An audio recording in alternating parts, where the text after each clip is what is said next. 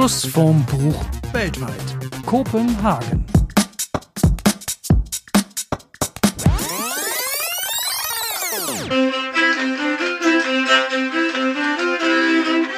Hallo zusammen, heute sind wir wieder bei einer neuen Folge von Schuss vorm Buch weltweit. Heute zu Gast ist Frank, ein alter Freund aus dem Studium. Wir haben uns ewig nicht mehr gesprochen, waren zusammen in Zürich und ich habe immer beneidet, dass du, glaube ich, der feierstärkste Freund von mir bist, den ich überhaupt kenne. das war wirklich äh, eine tolle Zeit damals in Zürich, aber stell dich doch bitte einfach kurz mal selber vor. Ja, wie du schon gesagt hast, äh, mein Name ist Frank, ähm, komme ursprünglich auch aus dem Süden von Deutschland, aus Stuttgart, äh, bin dann relativ lange in der Gegend rumgetingelt. Ich bin Architekt und nach zehn Jahren in Madrid hat es mich dann vor drei Jahren nach Kopenhagen verschlagen, wo ich auch nach wie vor meiner Profession nachgehe. Was liest man denn in Kopenhagen in Quarantänezeiten oder in Corona-Zeiten? Da liest man in meinem Falle Weekend Avisen. Das ist eine Wochenzeitung, vielleicht mit der Zeit zu vergleichen. Ist angeblich so kompliziert, dass es nicht mal die Dänen verstehen. Aber damit komme ich ganz gut klar, weil äh, du kein Däne bist. genau, vor allem, weil äh, was sie lieben, sind ellenlange Wortneukonstruktionen. Äh, Und das kommt einem ja aus dem Deutschen ein bisschen bekannt vor.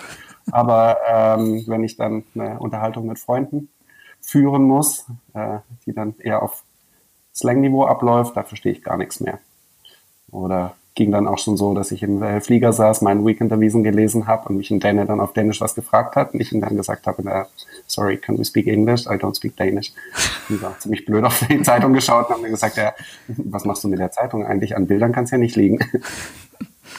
Und irgendwelche literarischen Empfehlungen noch? Also außerhalb der Zeitung, irgendein Buch, was du gerade liest? Oder reicht Leider die Zeitung? sind die Leiter, also die meiste Zeit äh, widme ich eigentlich der Zeitung. Äh, letzter Zeit, ich schreibe mir immer wieder Buchempfehlungen auf, ähm, komme dann aber nie dazu, weder sie zu kaufen noch sie zu lesen. Ähm, also meine letzte literarische Errungenschaft war ein Buch, was ich meiner Mutter abgeluchst habe bei einem Stuttgart-Besuch. Das sind die Sommerlügen von Bernhard Schlink, Kurzgeschichtensammlung. Das hat sich eigentlich für die für die vielen Geschäftsreisen ganz gut angeboten, um äh, da ein paar kleinere, kleinere Häppchen immer zu haben und äh, vielleicht mal was anderes zu lesen als nur das äh, Tages- und Weltgeschehen. Und äh, ja, ich bin bei der Hälfte, seit einer Weile liegt schon wieder auf dem Nachttisch, aber ähm, gefällt mir eigentlich sehr gut. Und interessanterweise kommt der Herr aus Bielefeld, wo ich ein Projekt habe. Das heißt, konnte dann ein Bielefelder Autor in Bielefeld lesen. Das kann auch nicht jeder von sich sagen. Aber ich finde die Idee ja sehr gut, dass du eigentlich sagen könntest, du liest nur Buchempfehlungen und dann einfach die ganze Liste immer nur liest, wo du ewig viele Bücher aufgeschrieben hast. Ja, das finde ich eine super Ausrede. Ich lese ja nur noch Buchempfehlungen. Finde ich gut. Ja, wie ist Nein, denn sonst? Ja auch im hm, bitte? Nein, man könnte sie auch im Internet bestellen. Ähm, ich kaufe ganz gerne in Bücherläden. Und aber dann ist dann immer so ein bisschen das Sprachthema, dass man gerade das Buch, was einen gerade interessiert, natürlich in dem Land, wo man sich befindet, nicht in der Originalsprache bekommt. Ähm, ansonsten, wenn ich halbwegs die Sprache verstehe, versuche ich eigentlich schon in einem Original zu lesen. Das heißt, wie viele Sprachen sprichst du? Ähm, oh, er muss nachdenken. Das, ist, das macht mir Angst. Der Frank hat nicht all seine Stationen gesagt. Der hat auch schon in London lang gelebt und Zürich. Fließen, ja, fließend vielleicht fünf und äh, angetrunken werden es acht oder neun. wow.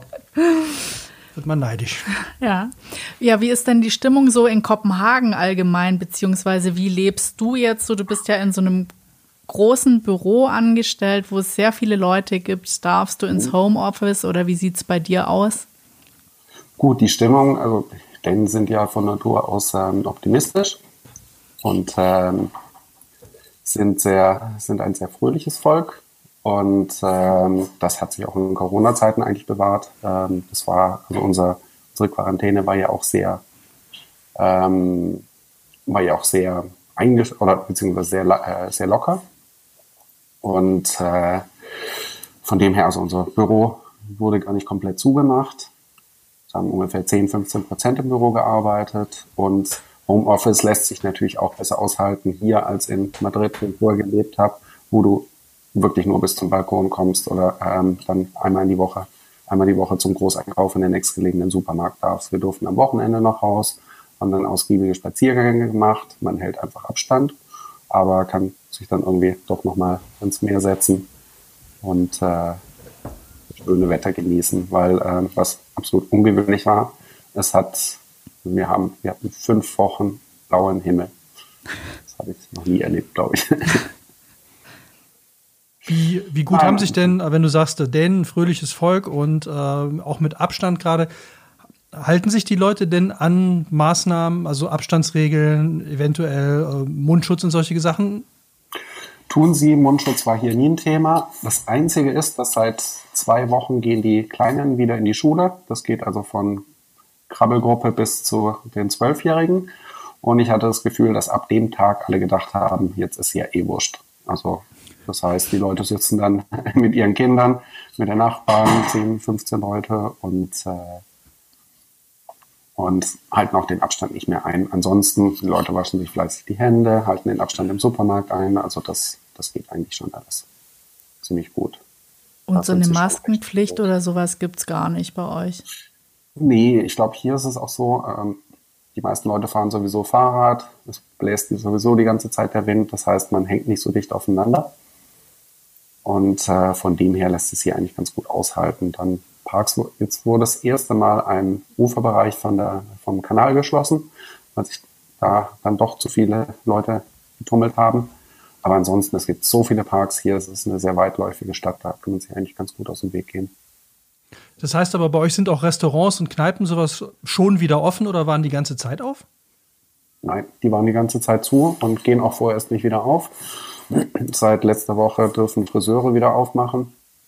Ähm, kleinere Geschäfte waren die ganze Zeit eigentlich offen, mussten einfach einmal zusehen, dass maximal zwei, drei Leute im äh, Lokal sind und dann die entsprechenden Hygiene- und Abstandsregeln einhalten. Das mit den Restaurants wird hier auch noch eine Weile dauern, vor allem, klar, ich meine, Dänemark ist kein günstiges Land, auch ein Restaurant zu betreiben, ist nicht günstig. Und äh, wenn das alles halt darauf beruht, äh, zweimal am Abend die, die Bude voll zu haben, ähm, dann wird es natürlich schwierig, das Geschäftsmodell in Corona-Zeiten rüber zu retten. Da bin ich mal gespannt, was da für äh, Vorschläge kommen. Aber es wird wohl auch in die Richtung gehen. Man sagt entweder nur vier Leute pro Tisch, äh, Plastikwände aufstellen, dass man wie in der Telefonzentrale sitzt. Ja, lassen wir uns mal überraschen. Aber Lieferservice gibt es noch. Macht ihr das auch oder ist das für euch kein Thema? Doch, das machen wir schon. Ähm, gut, Sergi ist leidenschaftlicher Koch, also von dem her kann ich mich über die Verpflegung in Corona-Zeiten absolut nicht vertragen. Also, so als wenn man ein Sterne-Restaurant äh, zu Hause hat. Mm, beneidenswert. Ein oder zweimal haben, ein oder zweimal haben wir auch bestellt. Gut, über Lieferdienste wie Volt kann man wenigstens zusehen, dass es von lokalen, kleineren Restaurants kommt äh, das ist schon so, dass diejenigen, die sich das erlauben konnten, haben dann auf, ähm, auf Takeaway umgestellt. Das klingt jetzt alles so, als wäre es in Dänemark irgendwie relativ entspannt die ganze Zeit gewesen mit, mit Corona und Co. War es auch. Die Anzahl der Todesfälle ist auch sehr gering. Ähm, es ließ sich wirklich gut auf, äh, aushalten hier. Und was hast du für Erfahrungen jetzt mit Homeoffice gemacht? Ist das für dich jetzt eine ganz neue Erfahrung, total anders? Du hast ja schon auch große Projekte am Laufen. Geht es so mhm. gut oder? Es geht erstaunlich gut. Ich hatte ein bisschen Angst davor.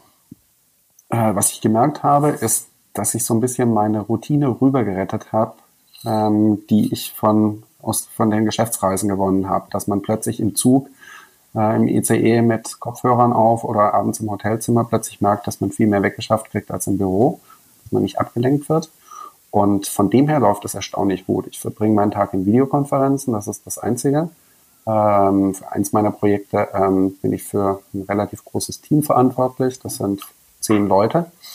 Das heißt, da ist natürlich schon sehr viel Betreuungsbedarf da. Dass man ständig in Videokonferenzen hängt, dann kommen die ganzen Fachplaner noch dazu. Ähm, das ist so ein bisschen das Anstrengendere. Ähm, angenehm ist, dass das Klima generell angenehmer geworden ist. Die Leute sind netter. Also selbst die Leute, die einen vorher, äh, vor die wir persönlich angegangen sind, sind, haben so eine gewisse menschliche Seite entdeckt. Von dem her, also interessante neue Erfahrung. Ich vermisse meinen Fahrradweg am Kanal entlang zum Büro. Aber ich kann jetzt eigentlich selber entscheiden, wann ich ins Büro gehe und wann ich von zu Hause arbeite. Auch von dem her. Das finde ich aber immer so generell eine spannende Frage, weil Mobbing ist ja in der Situation irgendwie nur noch sehr schwer möglich. Also ob dadurch auch das Klima in manchen Teams oder in manchen Büros besser geworden ist, weil einfach der direkte Kontakt, wo man halt so irgendwie fies werden kann, äh, ja gar nicht, dann gar nicht mehr existiert, weil in einer Videokonferenz äh, funktioniert das ja überhaupt nicht. Ja, also zum einen, gut, das Klima im Büro ist sowieso immer sehr, sehr freundschaftlich, da wird es nie laut. Ähm, es ist natürlich so eine Videokonferenz, wenn ihr plötzlich das Gefühl hat, er müsste einen persönlich angehen, da kann natürlich auch plötzlich mal aus Versehen die, äh, die Verbindung abbrechen.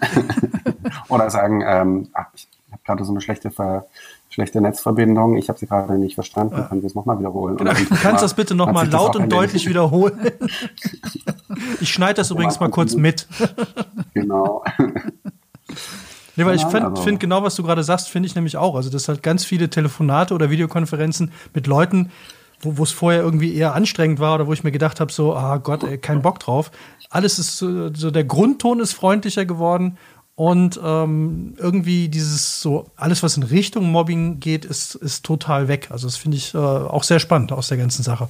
Also ich finde, ja. die Leute reden halt auch, ähm, die freuen, viele freuen sich ja auch einfach, dass sie ein anderes Gesicht sehen, weil sie zu Hause was weiß ich, vielleicht räumlich beschränkt sind oder versuchen, mehrere Sachen zu koordinieren, was nicht so wirklich funktioniert. Und ähm, wir hatten jetzt auch schon witzig die Erfahrung, dass wir ähm, mit Leuten gesprochen haben. Jemand, der war quasi auf Sylt, ähm, wie abgekapselt, weil da darf ja keiner rauf und nur die mit Erstwohnsitz sind da und keine Touristen und die hat sich total gefreut, dass mal jemand quasi mit ihr spricht. Also dieses Autistische, was die Leute dann so zum Teil entwickeln, wenn sie jetzt gerade keinen Job haben, wo man so im Team arbeitet, ist, glaube ich, auch ähm, was ganz Spannendes.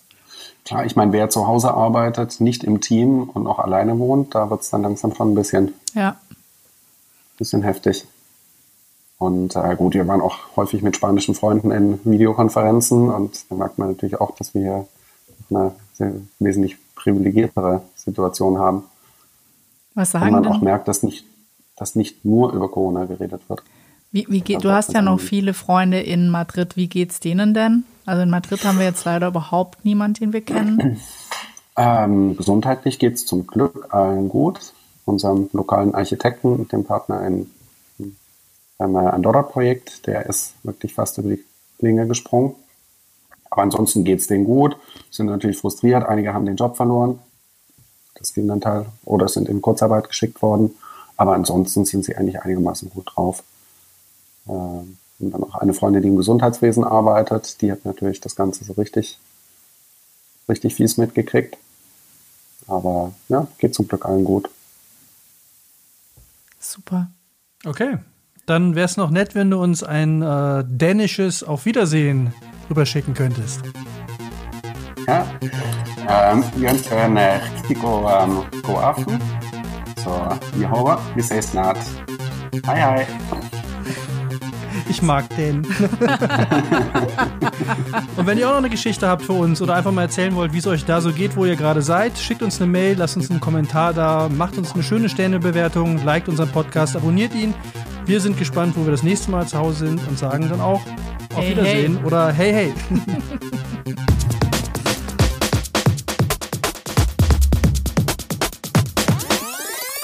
Schuss vorm Buch.